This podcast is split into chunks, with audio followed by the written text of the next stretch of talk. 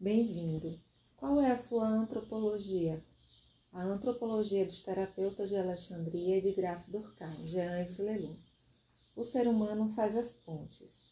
Agora é preciso acender as velas do candelabro e restabelecer a relação com o mundo incriado. Por exemplo, é importante para uma criança ter um animal, porque isto lhe permite o desenvolvimento de sua humanidade.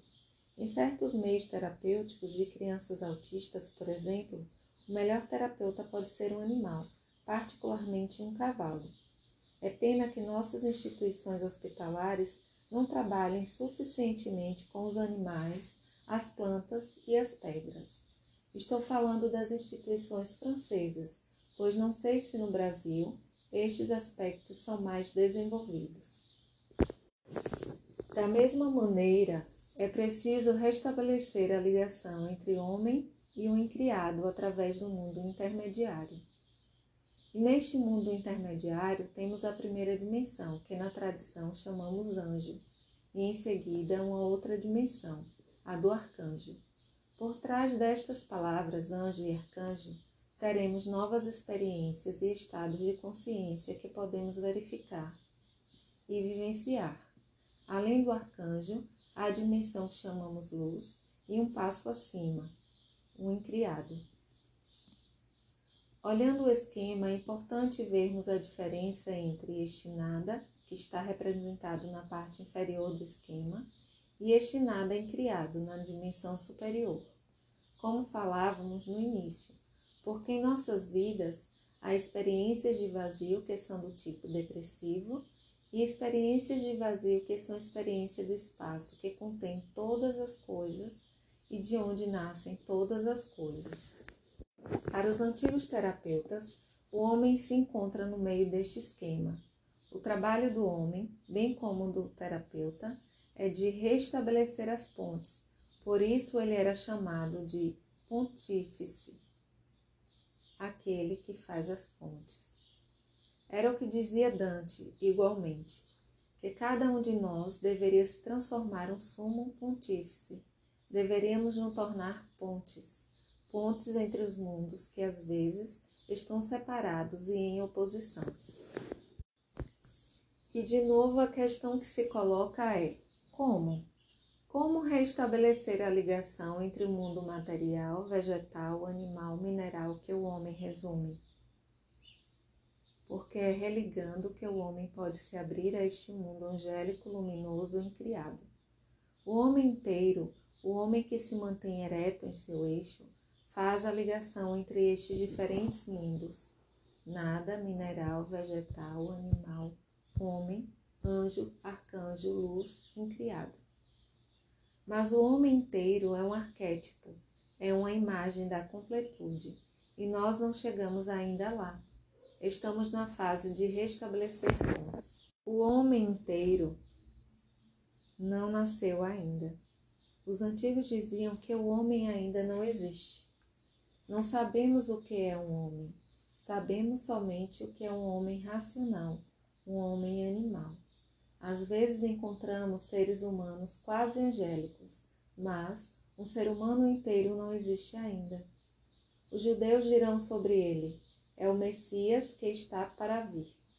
O Messias para eles não é alguém que deveria chegar de fora, alguém que esperamos em uma estação de trem ou aeroporto, mas o Messias é alguém que se espera como a mãe espera o filho. É uma semente que deve crescer em nosso interior a fim de poder se encarnar, manifestar-se. O Messias é esta semente que cresce em suas diferentes dimensões. Retornemos ao como. A primeira ponte a construir é a ponte entre a dimensão animal e a dimensão angélica do homem. Frequentemente, o anjo e a fera estão em oposição dentro de nós. Como disse Pascal, aquele que faz o anjo faz a besta. Aqui reencontramos o trabalho do terapeuta, que estabelece a primeira ponte, através da palavra, fazendo emergir deste mundo de impulsos que nos habita uma palavra verdadeira. O papel do analista é de devolver a cada um a sua palavra, tanto no plano pessoal como no plano social. Essa palavra é que, de certa forma, fará-nos sair da animalidade para tornarmos-nos um animal que fala, um animal com quem podemos ter uma conversação. Nesta dimensão entre o animal e o anjo, é preciso também restabelecer a ponte do desejo, reencontrar o nosso desejo mais íntimo, não o que meus pais desejaram para mim, não o que deseja a sociedade, mas o que eu realmente desejo. O terapeuta, por sua escuta, por sua inteligência e sua compaixão, pode acompanhar alguém em direção à sua própria palavra, não a palavra repetida ou aprendida, mas a palavra do seu ser profundo, e vai acompanhar seu amigo no caminho em direção ao seu próprio desejo. Lembro a vocês a grande palavra dos terapeutas de Alexandria: vá para você mesmo, eu estou com você. Não se trata de falar no lugar da pessoa, de pensar em seu lugar. Não se trata de desejar em seu lugar, mas trata-se de descobrir o seu próprio desejo e a sua própria palavra. Há em seguida uma outra ponte a construir entre o que os antigos chamavam de estado de consciência do arcanjo e o mundo vegetal. Uma vez que o homem reencontrou sua palavra e o seu desejo, a prática que vai ser proposta pelos terapeutas é a de descobrir o seu canto.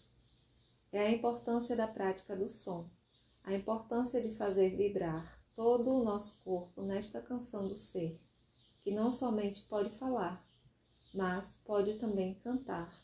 Algumas vezes tudo é dito, mas resta tudo a cantar.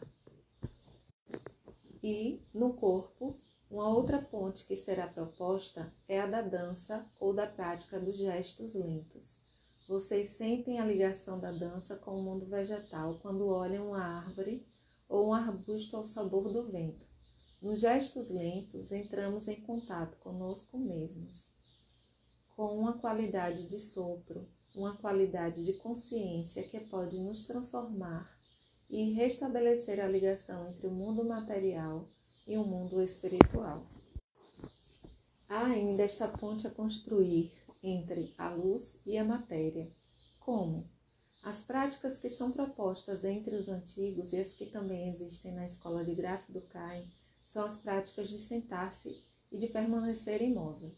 Temos então a dança e o movimento, mas temos também esta possibilidade do sentar-se imóvel e em silêncio. Temos a palavra e o canto, mas também temos o silêncio. E quando vocês estão em um estado de imobilidade perfeita e de silêncio interior, talvez vocês possam sentir esta ponte, talvez vocês possam sentir essa reconciliação entre a luz e a matéria, e podemos sentir em nosso corpo a leveza do ser, porque estamos lá bem sentados no coração da gravidade. Podem ocorrer um certo número de fenômenos onde a matéria torna-se transparente à luz. Há ainda uma outra ligação a estabelecer entre a bela vacuidade criadora e as experiências do nada. Nestes casos, não há técnicas particulares. Eu chamei isso de evidências paradoxais, isto é, experiências que são evidentes, mas que não são explicáveis, constituindo-se em um paradoxo. Podemos estar no extremo do sofrimento e, ao mesmo tempo, no extremo da alegria. A este propósito, ouvimos Leonardo Boff falar de Francisco. Ao mesmo tempo em que Francisco irradiava alegria, era habitado pela dor, porque o amor não era amado. Há momentos em nós onde se faz o elo entre o absurdo e a graça.